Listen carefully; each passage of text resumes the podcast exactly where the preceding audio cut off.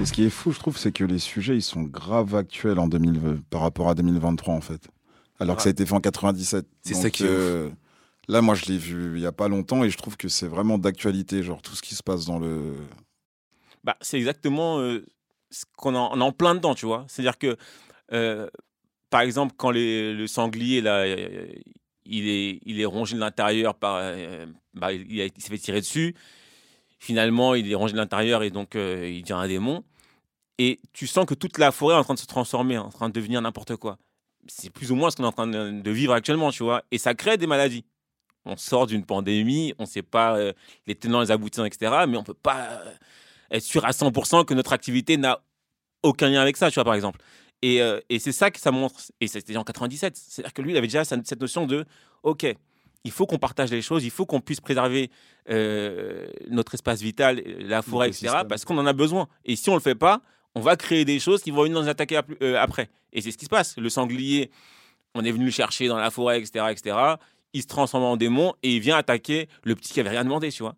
Et donc, il y a cette, cette- cette- cette lecture-là que je n'avais pas du tout quand je l'ai lu initia- initialement. Tu vois, la lecture de, ouais, en, fait, jouer avec l'écosystème et le dégrader à ce point-là, ça peut causer des maladies finalement.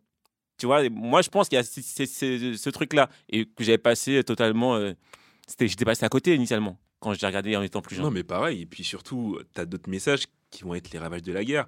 C'est pareil, c'est un message que tu vois en, en filigrane quand tu regardes le film euh, de façon euh, rapide, entre guillemets.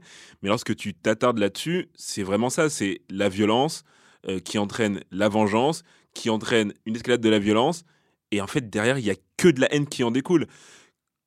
San, elle a été élevée par les loups. Non.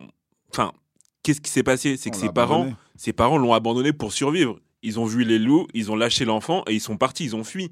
Donc ça montre en fait aussi euh, l'égoïsme de l'être humain et que la nature, d'un autre côté, peut, euh, entre guillemets, euh, réparer ce que euh, l'humanité n'est pas en mesure de, bah, de mettre en place. Et ça, c'est c'est un beau message, c'est un beau message. C'est un beau message, mais elle aussi, elle est perdue en vrai. Parce qu'elle est tellement embrigadée dans son truc où elle se prend, elle se prend pour. euh, elle, elle se prend co- comme Pour un étant. loup, parce qu'elle a pas connu d'humain. ouais, avec les loups. Et quand elle voit un humain, elle veut, elle veut le tuer encore. Elle est encore pire que les loups, tu vois ce que je veux dire? Ouais, c'est Ça veut dire que Mais vraiment. d'un elle- côté, tu peux la comprendre. hein. Elle s'est fait abandonner par les humains. Il y a les loups qui l'ont élevée. Elle voit que les humains, ils sont en train de tout casser dans la forêt alors qu'elle vit là-bas. C'est vrai, mais tu vois, elle a pas de nuance. C'est-à-dire que. Elle Ah, voit, moi, je la comprends, en vrai. hein. elle voit un humain qui vient, qui a l'air d'avoir des intentions qui sont plutôt bonnes. Gars, c'est un loup. La meuf, c'est un loup. elle réfléchit pas du tout comme un humain normal. Moi, je trouve qu'elle a, des elle a de la nuance au sens où elle, euh, enfin, elle t'amène à te poser ta- les mêmes questions, euh, ce que tu évoquais tout à l'heure sur le, le manichéisme. En fait, aucun personnage n'est vraiment euh, binaire.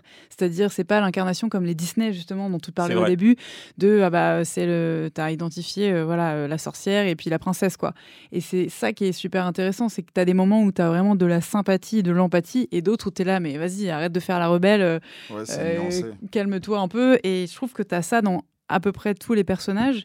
Le seul, à la limite, euh, avec lequel tu es tout le temps d'accord, euh, c'est euh, Ashitaka, c'est Ouais, ça le nom? Ashitaka, Ah ouais. Mais euh, lui-même, il n'est pas d'accord avec lui parfois, au sens, et ça j'ai trouvé ça génial, où sa propre colère le rattrape et elle s'exprime visuellement euh, Ah à travers euh, cette espèce de contamination. C'est, ben, en fait, on t'a contaminé, mais plus tu es en colère et plus tu te rends malade toi. toi-même. Enfin, et ça, c'est, c'est vachement cool aussi comme image, le fait de te dire, ben, tes émotions, elles, elles ont un endroit, elles existent, euh, elles, euh, c'est trop bien de les représenter avec euh, une couleur, euh, cette espèce de marbrure, elle est incroyable, quoi. Mm, mm. Mais en même temps, euh, bah, c'est important de savoir euh, à la fois les laisser s'exprimer, à la fois les, les maîtriser.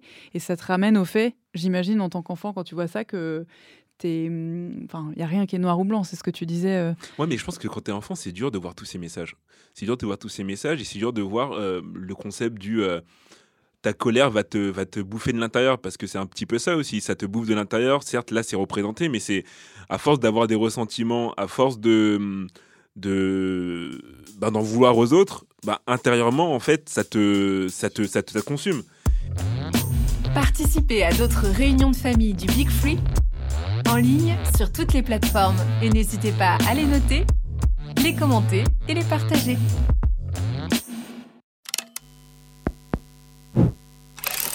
make some noise.